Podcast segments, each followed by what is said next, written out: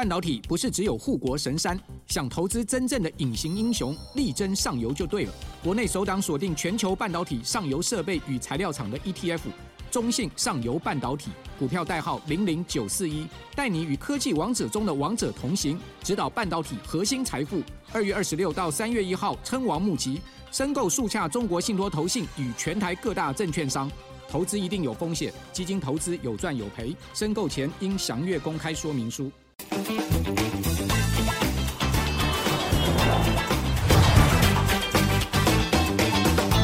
欢迎收看财经慕 House，我是阮木华。哦，这个礼拜哈，台股啊是这个顺利封关了哈。今年呢，哇，二零二三年台股啊全年涨升将近四千点哈。这个全年的涨幅，如果以加权指数来看哈，达到百分之二十六的幅度哈。这个幅度可以讲说是近几年来最大的涨幅了哈。一举把去年的跌幅呢是全部把它。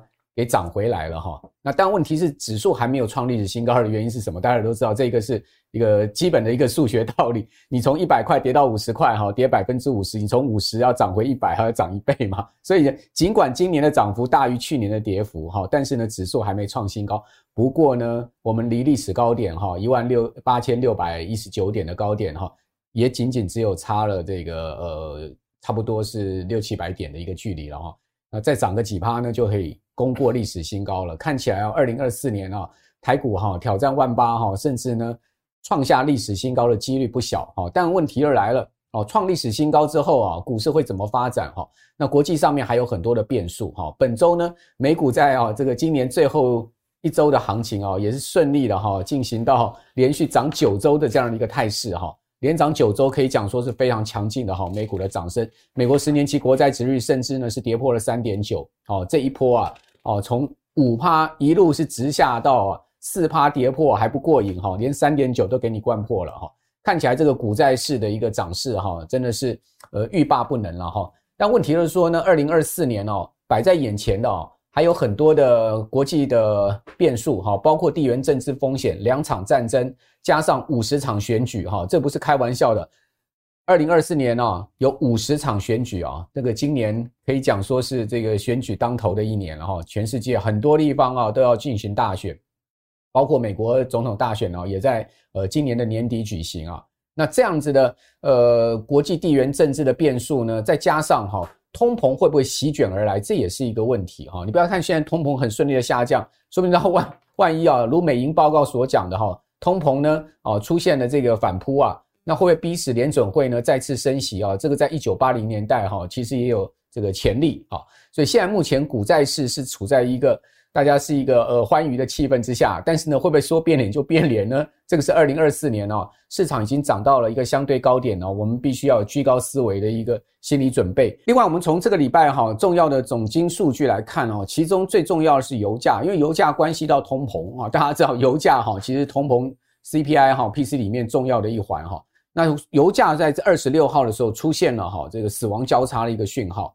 什么样的死亡交叉讯号呢？就我们一般讲说，美国最重要的两条均线，五十日呃均线跌破两百日均线。那我们在图上面看到是六十日均线跌破两百四十天的一个均线哈，都代表了什么？都代表这个下行的趋势是更明确。那油价现在已经跌到了每桶七十一块钱美金了哈。那这一波油价从破七十弹升上来之后呢，准备再破七十，是不是告诉我们呢？这个油价哈是长期走空的一个态势。那油价走空，当然对联准会来讲是个好消息啊，就通膨的压力哈，呃持续在下降。但问题是呢，对经济来讲未必是个好消息，因为大家知道，用油需求减缓可能是促使油价下跌的一个原因。那用油需求减缓呢，就代表对未来的经济情况看起来并并不甚乐观了。再加上联准会啊。当然也给出了明年的 GDP 的预测是只有百分之一点四的全年增长哈，这个比呃九月的时候预测一点五哈还要再下降零点一个百分点，也就告诉我们说明年呢美国经济的增长哈，即使不落落入衰退，它也是一个小幅啊增长的情况啊。那但问题是股市债市都已经大涨一波了嘛，那债市我觉得还好，最重要是股市，你可以看到道琼指数创历史新高，费城半导体指数创历史新高。标准普尔五百指数离历史的高点不到一趴，纳斯达克指数呢，其中纳斯达克一百指数已经创历史新高，纳斯达克指数离历史高点大概还差了一个六七趴的一个幅度。那美国有四大指数里面三大指数都创历史新高了，那告诉我们什么？告诉我们呢，这个确实股市啊是持续啊在一个高位的情况。那在高位情况下，会不会引发一个大泡沫呢？哦，这个华尔街的华尔街的这个空头就示警啦。哦，当然这种空方言论啊，大家参考就好啊，也不用太太过紧张了。说哎呀，看到空头跨掉欧印就亏穷啊，对不对？就开枪了，好像这个市场就要崩盘了，也不至于啊。我觉得市场的空头跟多头的形成不会是一瞬间，尤其是美股这么大的一个市场啊，它绝对会有很多的迹象，而且甚至在技术面上会有很多的。这个呃时间呢，哦才会确认多空的哈，不会是一个讯息就告诉你真的就是一个空头要爆要爆破的一个状况。那我们看到他讲什么呢？他讲说啊，哦这个市场崩盘呢会比二零二九年更严重。大家都知道，二零三零年美国史上最大的经济萧条，当时市场是一个连续几年的大跌哈。他居然讲说呢会比二一九二九年更严重。哦，这个史匹兹格纳。尔他说什么？他说我们面临人类史上最大的信用泡沫，这完全是因为啊人为的低利率跟在经济里面注入啊人为的流动性所致啊。他完全就是在指责联准会，对不对？他说在金融海啸时期就曾经爆发过，就是零八年次贷风暴的时候，信用泡沫结束啊就是爆裂哦，而现在没有任何的方式可以阻止的。他说债务必须偿还。或是以违约的方式终结，而现今债务重担哈已经到了无法偿还的程度，换言之，只能用违约来终结了。就是啊，这位哈黑天鹅基金啊，Universal Investment 的投资长哈史匹兹格纳尔他的一个说法有没有道理？我觉得也是有道理。你看美国国债啊，现在目前整个债务上限啊持续的在提高之之后呢，呃，几乎。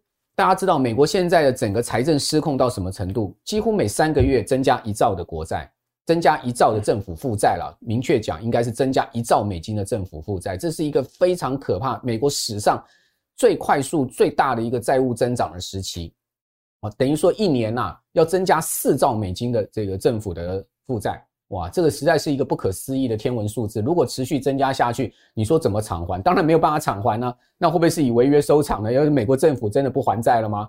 那另外从公司的角度来看，也有很多非投资等级的公司呢，发了很多债，现在也面临到这个高利率的压力了，对不对？好，还有包括金融机构也是一样的情况，甚至房贷、车贷、信贷都是一样的状况。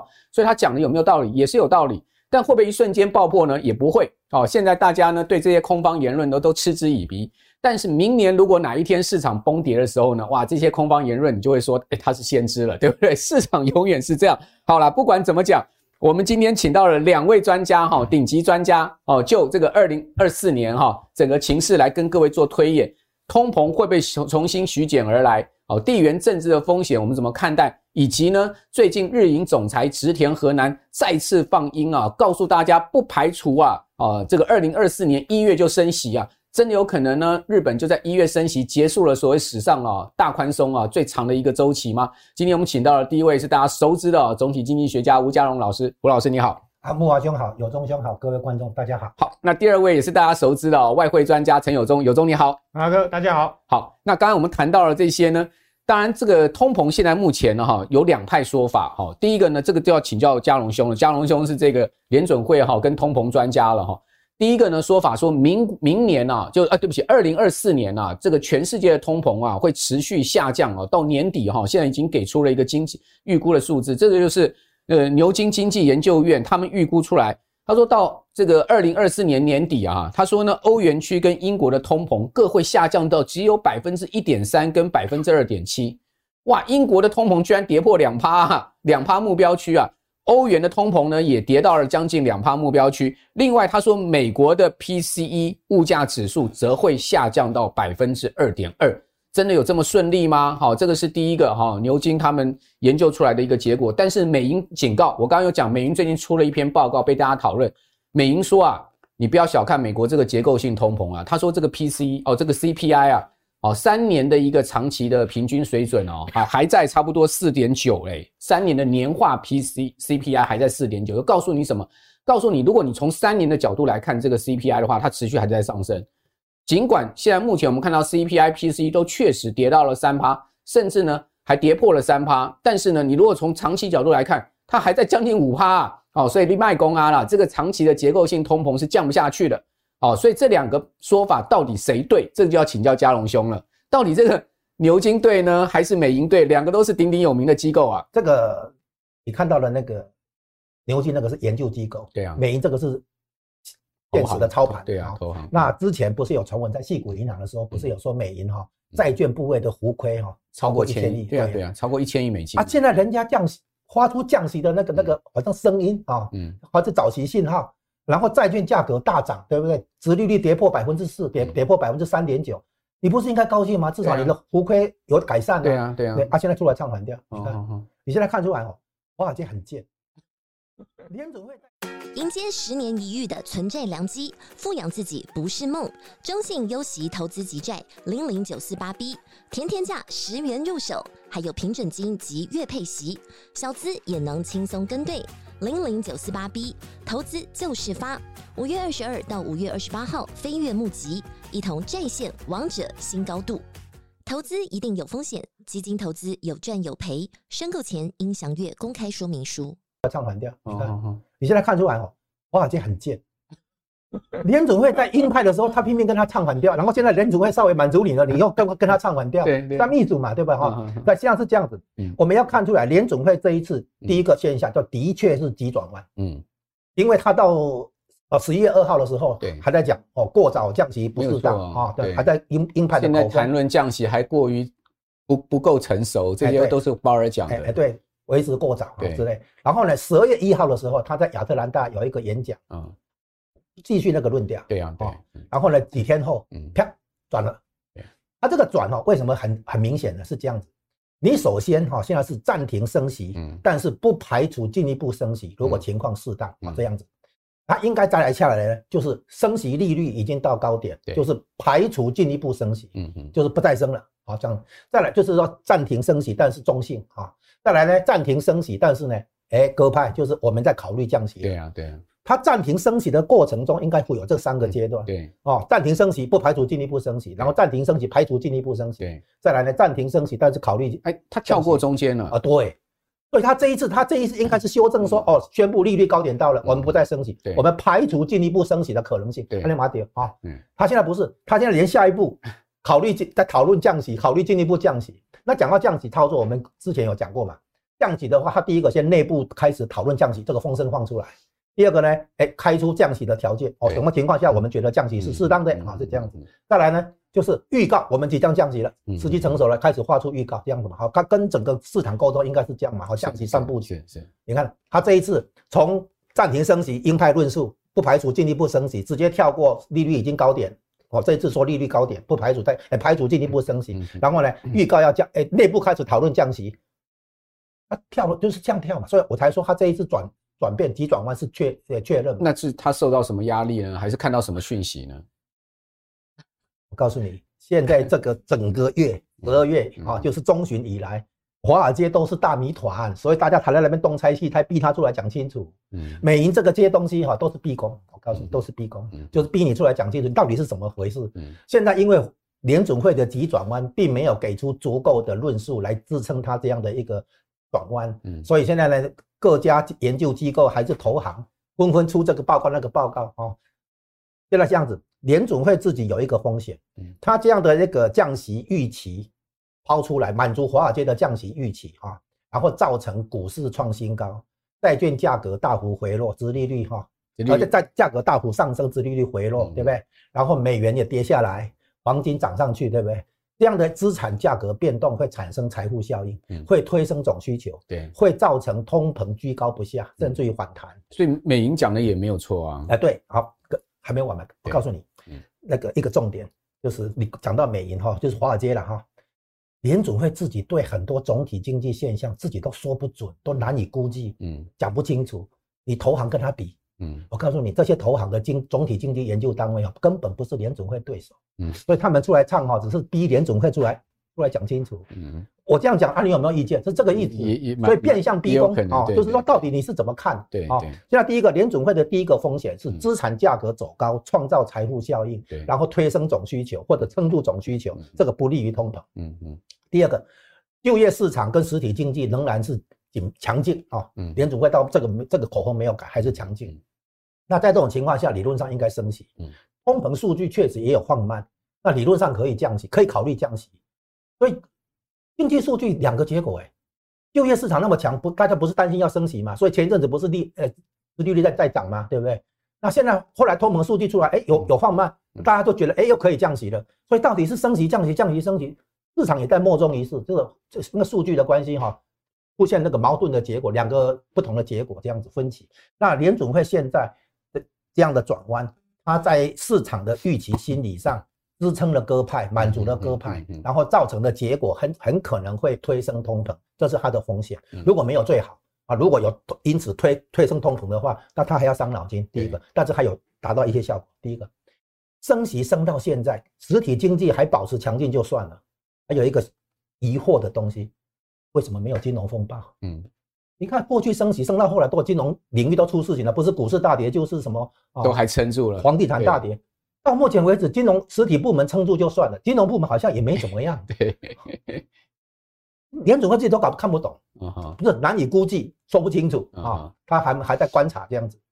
然后总共有几件事情，我们等一下再来想。我作为将来演讲的那个内容的预告，就是联总会自己那个这样透过这样的那个。降息预期的满足啊，满足这个市场的这个降息预期，它产生一个效果，就是债券价格的走高，殖利率的拉低，对不对哈？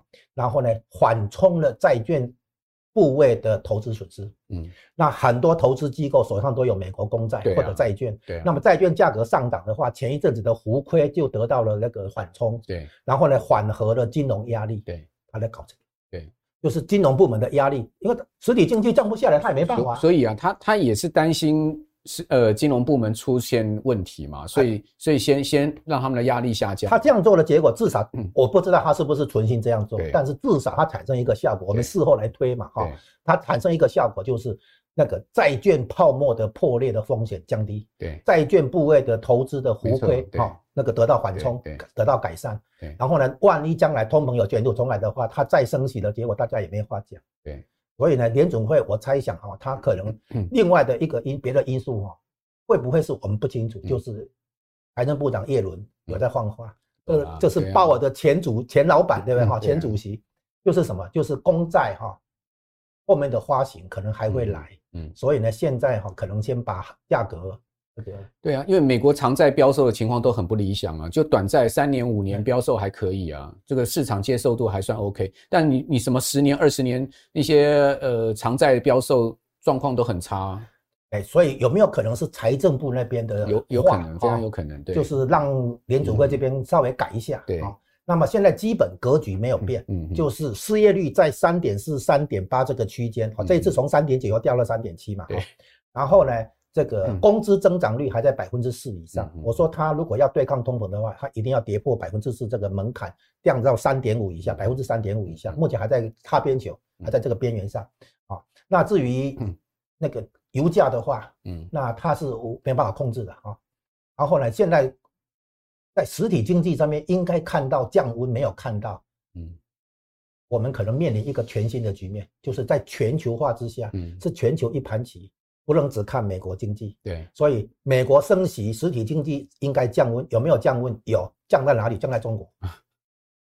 中国那边的确因为升息的关系，中国、俄罗斯啊这些地方都降温。俄罗斯是因为战争，对啊。但是中国大陆因为大量使用美元，在量化宽松期间，哈，它的中国企业发行美元跟，在海外发行美元债券，搬回国内换成人民币使用这样子。所以呢，那个中国的那个人民银行的那个所谓的对外美元债务的话是高升的，走高的，啊，所以呢，中国那边因为资金被抽银根嘛，所以你看到房地产不好。连带的话，财政危机、银行危机都出来了哦，更不要说前面有失业危机、交不起房贷、断供这些东西。嗯嗯。所以你会发现，中国经济的确在收缩。OK。所以变成说，美国这边没有收缩。嗯。别的地方在收缩。嗯。啊，你要从全球一盘起来，稍微平衡一点。对，实体经济的部分，美国撑住了，但是中国没撑住。嗯。我们之前有说过嘛，就是量化宽松哈，形成是两个泡沫的对决。对。一个是美国这边哈，债券泡沫。嗯嗯。然后中国那边是房地产泡沫，所以他先解决债券泡沫。对啊，哪个先破，钱跑出来撑撑住另一个泡沫。现在我们看到就这个情形。OK，好。那问题是这样子，联准会还碰到一个问题，就是金融。对，照理说升息升到现在，根据以往的话哈，金融部门某个地方一定是挨个挤出来，一定是他们迷妙嘛。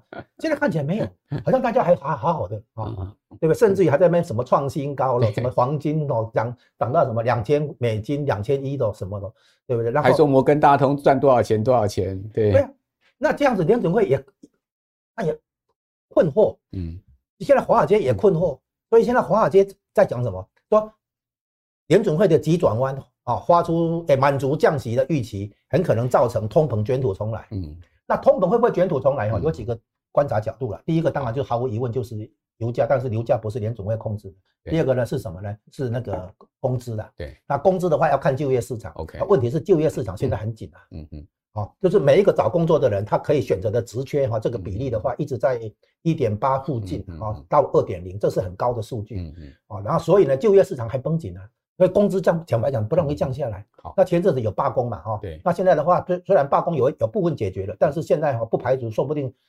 总而言之，联准会对工资能不能降下来是乐观其成，但是也没把握。嗯，哦，所以呢，如果工资反弹的话，那当然通膨就反弹。那目前哈，服务业撑住，服务业没有降温，整个服务业还是撑住。那唯一有变的是油价，油价最近是跌下来，所以这句那个通膨数据的的那个放放慢，是因为来自油价为主。好，然后租金的部分哦，它在今年三月的时候到最高点，然后开始一路下走，但是下跌的幅度不如预期。嗯，所以呢，现在只能乐观期待说租金继续走低。哦，然后呢，工资也开始下探，跌破百分之四，这样的话，这联准会会很开心，要这样子而已。嗯、好，我我想刚刚佳龙兄是一语中的了哈，把现在整个大环境讲得非常清楚哈，我个人也蛮认同的哈。第一个呢，就是其实美美国发债的问题啊，财政部压力山大嘛，你可以看到为什么哈，这个二零二三年哦，这个联准会不断升息 QT 哈，整个经济美国还撑住，最主要就是因为两个法案嘛，降低通膨法 IRA 这个法案跟。基础设施法案这两个法案，美国财政部放出多少钱啊？上兆美金，呃，美国的这个财政赤字已经达到了一点七兆美元的这样的一个史上新高了。这么多钱放出来就要发债啊，好，所以预计二零二四年美国呃财政部哈举债还要再达到差不多一点五兆以上哦，这么大的一个举债压力哈，你想想看。利率都在高档哈，业人受得了吗？好，这个刚刚佳龙兄已经一语中的了嘛，所以美国的实体经济现在是靠这个财政政策在撑啊。好，那另外一个呢，就是说，呃，这个呃，现在目前整个整个这个通膨形势确实有些缓和下来，找到一个这个空窗期哈，出口期。先让美国的金融部门的压力先缓和下来再说哦，以拖待变。因为如果再这样搞下去，美国金融部门三不五时可能真的会出出差池啊！哦，这个万一真的是发生金融大规模爆泡沫的话，这个美中也不要对决了，对不对？所以说呢，先让美债的压力哈，亏损的浮亏的压力缓和下来，我觉得这个其实就是两个很重要的原因了哈。那当然这个呃，有中也非常了解哈。这个美债啊，哈，包括美国总体的经济情况啊，这个地方听完嘉隆兄的高见之后，也要听一下友中对整个通膨形势的看法。友中你的看法嘞？对，呃，我是一个好学生哈，对，所以我比较重视学理哈。那我说请吴老师来跟我帮我验证一下。对对对。因为我我发现到说，美国这次的虽然物价大幅的一个下来，嗯嗯，啊，那不过你看核心通膨并没有，呃，像 CPI 下来的那么大，嗯，那主要原因呢，我说，哎，这次的一个 CPI 已经跌破三趴嘞，对对对对，到二点六了嘛。对，一但美那个是 P 哦，P C P C 跌到二点六，对，是核心 C P C P I 也跌到三趴了，三点一啊，三点一。但如果扣除食物跟能源的话，啊，还在三以上。对了，对。哦，那整体上来讲的话，我我我倒是认为说，这个目前美国的物价虽然短期好像修正很大，嗯嗯，但我觉得说啊，它跟二次世界大战之后的一个物价的一个发展蛮类似的。嗯，为什么？每次战争之后哦，都会发生两件事，一个是成本推动，对，一个是需求拉升。那这是有没有成本推动？有吗？俄乌战争之后就看到供应链断裂的问题了。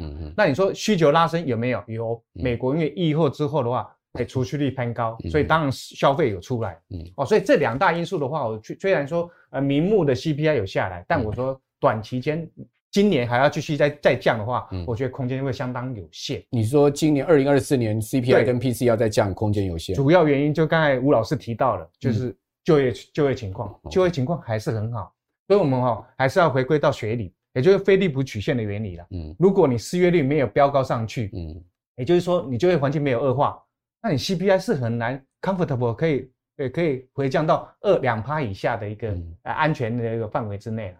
所以我认为说哦，大家可以观察一个重点，就是看失业率。嗯，那失业率哪时候会飙高到五以上？嗯，那有可能会的就可能会启动降息。五以上，现在才不到四哎，对，现在才三点七左右而已啊。对，所以我我我都认为说，现在市场上是过多的呃预期，所以降息。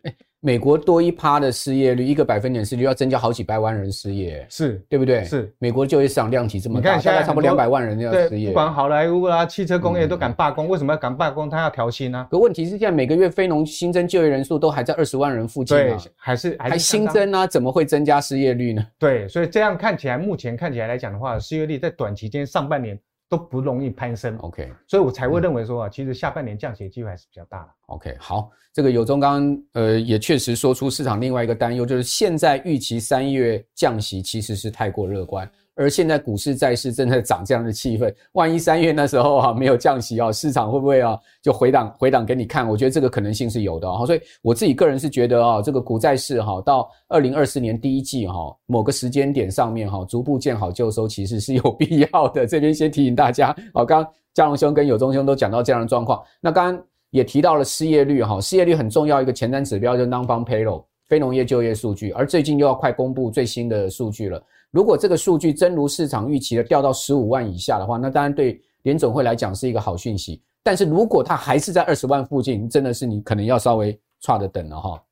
看起来美国的就业市场的状况，就先从 Non-Farm Payroll 哈这个数字会不会从十五万一路跌到剩下到这个今年也有人预估到到到比较糟糕，或一个月只有八万哈，甚至是达到了这个更低的一个情况，这我们再来观察。好，另外一个很重要议题就是，呃，今年啊。纽约时报报道啊，说啊，两场战争到底能不能结束啊？还有呢，这个所谓的五十个这个国家的大选举，哇，这个选举真的很多，印度、印尼、墨西哥、南非、美国、欧洲议会，二十七个国家，大约哈，加上二欧洲议会有二十七个国家嘛，大约五十国嘛，超过二十亿人将在二零二四年参加选举跟投票，合计占全世界 GDP 的百分之六十。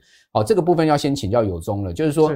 两场战争好像看起来，乌俄战争好像有一点要和解的迹象，好像已经双方打到精疲力尽，打不太下去。以哈我看起来哈，以色列呃以色列号称中东小霸王，但是呢，感觉起来这次哈以哈的这个加萨之战哈，以色列打得有点哩哩啦啦呢哈，好像那以色列的这个中东小霸王的神话有点破灭的感觉哈。我不晓得以色列现在逐步要撤出这个加萨哈，是不是呢？感觉这个战争呢也打不太下去呢？对，目前看起来战事好像是稍微比较还好啊，没有继续扩大的一个迹象。那你说，你说今年的话，有没有可能战事就就此结束，然后进入所谓的和谈？那我觉得机会还是比相对比较渺茫哦，因为今那个接下来的话，俄罗斯也要面临到总统大选啊，那美国的话，马上呃十一月的话也要面临所谓的总统大选。那总统大选的话，现在目前你只要这个。在就美国来讲的话，你抗俄跟抗中都是有牌的，嗯啊，都是有选票的啊，所以因此来讲的话，你说 那断然的由美国为首的马上就进入和谈，我觉得在俄乌情况下也不太容易，哦，所以你觉得不容易那么快解决？那以哈的话哈，那那以哈的战争，那你就要得得小心了啊，因为以色列的话是不不是那么容易可以受到美国控制的，对啊，虽然美国在压制他，说希望他你在加沙的话不要扩大战事。那一旦的话，你动到平民的话，死平民死伤太多的话，那阿拉伯世界是没完没了，超过两万人。对，那你说最近来讲的话，也门蠢蠢欲动，红海都不敢行驶商船了，对不对？那你接下来万一是伊朗加入加加入战局，那怎么办？伊朗是有核弹头的，嗯，哦，那以色列、伊朗两个都有核弹头，那一开战，那中东危机就出来了。所以显然来讲的话，我们还是不能掉以轻心。嗯，那我们说哦，今年哦要注意有五大地雷，除了刚才阮大哥提到过说，哎、哦。那个地缘政治的一个紧张，这其中的地雷之一。还有更多地雷啊！第二个地雷的话，我说，哎，通膨要解决，今年恐怕也是一个大威胁，没那么容易哈。第三的话，吴老师也提到过，中国经济已经陷入冷战了，而且这陷入冷战时间可能长达 五到五年以上，而不是短期间一两年可以解决掉的。已经开始通缩。对，中国陷入冷战啊，台湾出口会不会好？那当然不好啊。而且还有一个 ECFA 的问题，对，所以这很麻烦啊。所以中国的话，景气只要抬不起头啊，没有新经经济的引擎启动的话，那全球啊，景气都不会好到哪里去啊。第四的话就是说，美元的利率维持高档的话，那新兴市场的地雷风暴就会可能会出来啊。对。第五的话，疫情还是没办法完全终结啊。你看最最接近冬季的一个呃梅将军的一个呃泛滥，可能又会卷土重来。所以这个五大地雷的话，还是今年得要小心的一个五大的一个呃重重要威胁。好，确实哦，最近酷酷少的人很多，大家注意身体啊。前阵子我也是中了哈，好，经过两个礼拜，好不容易才康复哈。好，这边要请教吴老师，这个是乌俄战争哦，以哈战争有没有办法在二零二四年？你的看法呢？乌克兰战争原本你要去考虑来思考它的作战意图。嗯，它的作战意图是拿乌克兰战争第一个先拖垮俄国，对，再来拖垮俄国后面的中共。看起来没拖垮啊，所以会继续。就这样这么简单吗？乌克兰战争的用意是美国牺牲乌克兰去拖垮俄国，怎么拖垮？对，你的那个灰弹哦打完了，没有晶片补充，也没有办法生产，对，没有办法运补前线，对，所以美国一直在让俄俄军在乌克兰哎有进展，哦乌克兰退了对不对？有进展，然后呢，美国就说啊你退了，我赶快支援你，然后乌克兰拿了武器以后又反攻回去，对，那俄罗斯丢脸对不对？脸子挂不住，只好增派部队、增派武器，然后反攻回来，嗯，就这样啊。问题是，这是一个局啊。乌克兰的春季大反攻也失败啦，那当然要失败啊，让俄国发现他们不能丢不起这个脸啊。如果他赢了，然后最后又被反攻回来，他只好增补啊。美国就是要你增补啊。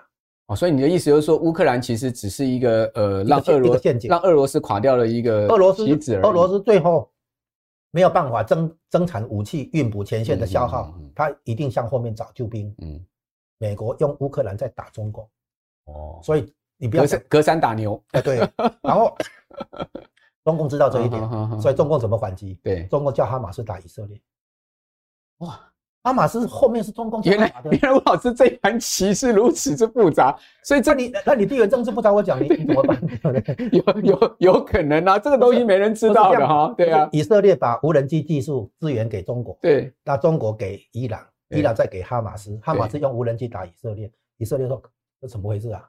所以他那个什么那个火箭弹也挺厉害的，啊，火箭弹还火箭弹，他那个无人机是先用无人机攻击以色列的指挥通讯设施，结果以色列的前线部队接不到指令，不知道怎么反应，有一阵子错乱、慌乱，所以那个中共在中东操演将来打台湾的，哎，所以所以吴老师，你这样的意思就是说，其实这两场战争都有彼此的这个因果关联性嘛，对不对？哈，那事实上这最重要还是全世界大棋盘嘛。那换言之，这个棋也不会结束嘛？这个棋局还是继续下去嘛？二零二四年还是继续下去嘛？哎，怎么样？OK，好，就是不是我我们要讲的是说，乌中东的战争啊，跟那个乌克兰的战争都冲击到油价，嗯，都冲击到农产品，嗯，那么中东的部分现在多了一个冲击海运，对，所以呢，当初哈马斯打以色列的时候，我们就应该去买海运股。哎，还没完，还没完。你你你现在跟我们观众朋友讲未来要买什么？不是啊，来不 及了嘛。好，他十月七号一开打的时候，我们脑筋转一转的话，为什么应该买什么？买航空？你知道为什么？啊哈，你知道去过去那个航空那个空运哦，有没有很多用海运来不及嘛，塞港嘛，用空运嘛。哦，对啊，就是海海转空嘛，空运价格就大涨啊。对啊，所以现在航空股在蠢蠢欲动。OK，哎，也有道理，尤其油价又跌哈。然后现在是怎么样？对，它是把东西运到中东地区，然后呢？海运换空运，绕过红海到欧洲去。哎，五斗笠。所以，所以现在空运在蠢蠢欲动了。你看空运的股价。哦，这个最近说这个红海这个不能航行之后，那个欧洲那边有很多电子零组件，台湾要过去。它的货先到中东，然后换灰换换换成飞机然后绕跳过红海这个威胁，对，而不是绕到非洲南端。对，所以你看。空运股最近有点表现，我常常觉得这个嘉龙兄的脑脑袋里面的这个机制很复杂。过来，他今天又讲了一个给大家参考，航空股哈。那基本上因为油价在低点哈，我觉得呢，只要油价再补充一下，对，那个也门那边会用无人机攻击那个海运船、油轮跟那个货柜轮，对，那个是伊朗，对。那伊朗的后面是中共，对，然后中共在中东地区有几条军舰在那边监看，对对啊，对，所以零五五的，哎，然后美国都清楚，嗯，啊，所以美国哈一定是二话不说修理，嗯，啊，一定要给你脸色，嗯，所以呢，局面不会很快结束。好，哇，这个看起来这个全世界哈实在太错综复杂了哈，我们处在这个大棋盘里面哈，台湾要如何自处，其实这也是一个重要话题。以后我们再请到。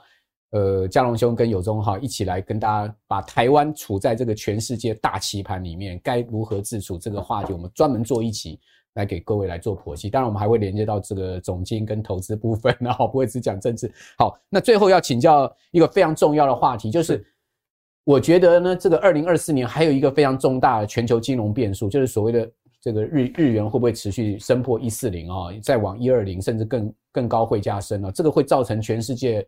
很重大的一个金融市场变化，就是 carry trade。好，大家知道这个借日元呢，呃，换成美金去买美债，哈，这个套利交易已经行驶了非常多年了。哦，日元只要一直贬，哇，这个就是躺着赚啊，就是不会有风险的躺着赚的一个行为哦。那这样的一个投资的一个策略呢，叫做 carry trade，好，套利交易。据德银估计，哈，全世界投 carry trade 日本放出的钱有二十兆美金，这是非常惊人的一个数字。哦，那但是问题是，如果日元持续升值的话，这个 carry trade 就破功了。哦，那这个是一个大风险。哦，但是最近看起来有这样的迹象，因为各位有没有发现，日元已经从啊，呃，一五零回升到一四零附近了哈。那植田和南就日银总裁啊，最近不断的在放话，我觉得他就已经开始在为市场打预防针了。说什么呢？说最新说法是不排除哦，今年一月，二零二四年一月哈就要结束负这个大宽松了。他说不排除，但是他说这个几率不高啊，又说几率不高，又说不排除，告诉什么？告诉你这是有可能，但是呢，可能不会那么快。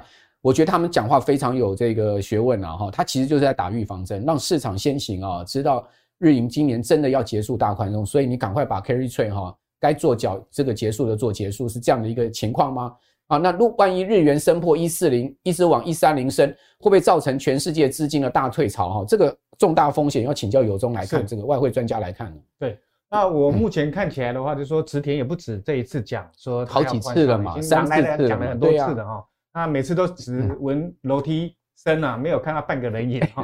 那这个口惠而不实啊，但是实际上会让市场上破功的哈。所以我认为说哈，日本还是得要留意三大情势的发展。如果这三大情势没办法一一解决的话，嗯，那日元要大翻身恐怕还是比较难。OK，第一大问题就是，哎，日银的话有没有办法放弃宽松货币政策？这是首中最终之要的哈。第二的话是日本现在还是贸易逆差，好，那第三的话是首相难为了。那岸田首相为什么难为？那就要讲到回归到第一个，他的货币政策还是宽松。为什么？因为岸田的派系哦，在他自民党里面是第四大派系，他最大派系还是安倍派。那安倍派笃行的就是安倍经济学。安倍经济学的话是希望日元稍微贬值，增加出口，创造经济。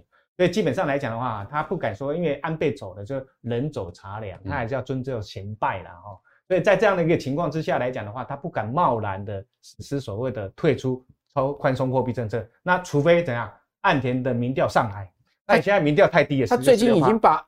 安倍派四个阁员给干掉啊！对啊，他自己也有烧到哦，所以他才退出安安那个那个岸田的一个找到的，其实都是自民党的，不是只有安安倍派的人出来。所以显然来讲的话，是说当然他现在一最主要是因为这样的一个丑闻呐，让他的一个民调也也非常偏低，现在只有十六趴。嗯，所以我们说哦，那等到他民调爬升上来的时候，他才他才敢大刀大刀破斧的一个改改改变这个货币政策。那什么时候呢？那投资朋友要注意一个时间点，我认为啊，不可能今年的一月啊，你可能要拖到三月底或四月初。OK，为什么？四月的时候，通常四月初是日本调薪的时候。对，那春豆嘛，开始调薪的时候，哎，民怨的话，哎，才会稍微降低。那岸田的首相的民调才会爬升上来。那既然爬升上来的话，他才可以呃去对付他的一个所谓他现在也有通膨。那我们说，为什么他迟早还是得要宣布？一旦如果日元宣布。负利率退出的话，那日元就是大涨的时候了，而且这是一个大利多。为什么？去年十一二月的时候，大家有看到它首度的放宽 YCC 曲线的一个控制，就让日元从一五二爬升到一度破了一二八，所以这个不容小觑啊。就是说，只要它会退出呃呃这个负利率的话，那当然对于日元是一大利多。你刚刚讲那应该是二零二二年年底的时候，对不对？啊，对对对对对，前年二零前年了，二零二二年的时候哈。那我们我们来看一下啊，说日元贬值的话，哎，到底安倍经济学准不准？嗯嗯啊，其实这几年来已经不准了。为什么？因为我们发现到啊，如果日元贬值五趴的话，对于出口啊增加九趴，嗯，可是对于进口价格的话增加十六趴，通膨就上。所以反而啊，你出口增加的幅度反而被谁啊通那输入性通膨给完全吃掉，所以民怨才会高啊。对，所以我们有你们有没有发现到，如果这样是准的话的话，会增加出口的话。那不可能说这一年多以来，日本的一个贸易账还是逆差，而且逆差在二零二三年是在扩大当中呢。哦，所以显然来讲的话是说，哎，反而这个是恶性循环。如果日元贬值，增加出口有限，而造成输入性通膨爬升上来的话，你的进口的进口的的那个成长幅度反而会更多，所以让你的贸易账更加的恶化。啊，其实贸易账恶化的话，那主要原因就是对中国不友善嘛，因为它现在最大的出口是中国，所以我们说我们今天要看到贸易账怎么样可以可以改善的话，那就看一个人习大，习大哪时候去访问日本？如果访问日本的话，哎，贸易战就会好大幅的解决。我觉得这个可能性很低。对啊、呃，但今年有四出善意了哦，嗯、因为美中已经见面，所以可能小老弟的话就会去在跟在那个在 APEC 峰会上有见面了。对对对对对。好，那我们说哈、哦，今年的话，其实市场上普遍还是预期说日本央行啊，只是早到还晚到而已啊，不是不来，还是早晚要来。要来是啥？是他要退出。负利率，为什么？因为他现在通膨也麻烦了，对，离他目标区已经连续二十个月都还在二两趴以上，至至少回到零利率嘛。对对对，所以显然来讲的话是说，有这样通膨的一个威胁之下，也逼得说日本的的的的的的的内阁的话，或者是他的一个呃呃岸田首相的话，也应该要。要慎重的考虑啊，要退出这个安倍经济学哈。那再来，我们最近当然也有看到说，安阮大哥提到过，日元有从一五零回升到一四零，哎，好像隐隐约约有嗅到这样的味道哈。那主要原因呢，就是跟着美金下跌也有很大关系，包括是美债大幅的修正，嗯，啊，美债大幅修正的话，也让哈，在二零二三的话，曾经在十月以前哦，那日那个那个美债的两年期 spread 啊，美日两年期的 spread 的话，一度飙升到五趴。啊，现在的话大幅修正到四点二趴，降了八十点，嗯，所以这大幅的修正之后的话，似乎很明显的让日元啊大幅的空头回补，OK，所以我们最近就有看到日元大幅的空头回补，可是日元的期货还在空单，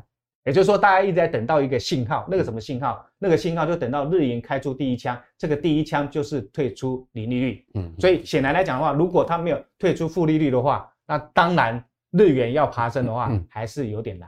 好，所以日元的这个期货空单还在一个很明显的负流仓，呃负呃这个空仓多仓的一个情况，对对对，就期货空单在还有六万六万多口，OK，但是有一些回补了，就对，对对，之前最高的话一度来到呃十二万口多，哦，那补掉一半呢？对，补掉一半，补掉一半，OK，好，代表这个日元也。看似看似这个空头也是有一些撤退，只不过就是说还没有完全补光而已哈。好，那这个我觉得也是一个重要的讯号哈，就是日日日呃这日元的空仓的部位哈。好，那我想今天呢，两位专家啊，把这个全球的情势啊，跟各位做了一个非常这个犀利的剖析。我个人觉得收获非常多啊，我相信我们观众朋友看完了，也应该也非常多的收获，留待大家在这个假期的时候仔细去思考哈，这个情势的一个变化。那当然，这个嘉荣兄。刚有在呃我们节目中提到他有个演讲，对不对哈？我们就请嘉荣兄来讲一下哦。这个最近三月你要举行一个演讲嘛哈？你别共享那个投资趋势论坛哈，嗯嗯，那个是在三月二号啊，在正大公器中心那边啊，详细的地点时间啊之后还没公告，对我们关这个晚上那网络上下面会秀出来。我是四个主讲人之一啊。那当然就是要听你讲什么了。没有，因为你你因为用三个人把我的时间给抢掉了啊，我 我一定讲的不够了啊。好，那我们现在看的是二零二四年全球经济啊，有两个大风险。嗯，主要风险是总体经济，次要风险是地缘政治。地缘政治啊，包括战争，包括总统大选啊，包括一些那个，比如说在南海、在中东的一些冲突啊。那总体经济风险方面的话，毫无疑问哈，关键在美国这边的利率政策，美国的货币政策、财政政策哈，对全球有扩散性的影响。再来的话，降息会不会引来通膨的反扑？OK，总共七个问题。好，我希望在这个演讲里面来跟大家分享。好，这个联准会的七伤拳就对了，这个一拳打出去啊，不但伤人也伤己就对了。好，联准会这次打出的七伤拳哈，看看会不会最后反弹回来哈，把自己给震飞哈。那这个，我想佳龙兄会在三月的讲座里面啊，跟大家全部阐述分明，而且到三月，相信态势又更明朗。好，那今天非常谢谢两位专家哈，一同在我们这个呃二零二三二四年交界之际哈，给大家这么清楚哈宏观的经济的方向。我相信我们观众朋友看完这一集哈，一定拍案叫好了哈。我自己一个人也在上这个呃听两位专家讲，也是上了一课。好，那我们非常谢谢各位收看我们财经慕 House，我是阮慕华。喜欢我们节目的话哈，请记得呢，啊，这个随时掌握我们最节目最新的讯息啊。同时六日当然早上九点钟准时播出，也请您呃在第一时间呢能观看啊，把我们节目介绍给您更多的好朋友。我们下次见，拜拜。六大议题，让投资朋友用最短的时间来掌握二零二四年的投资背景。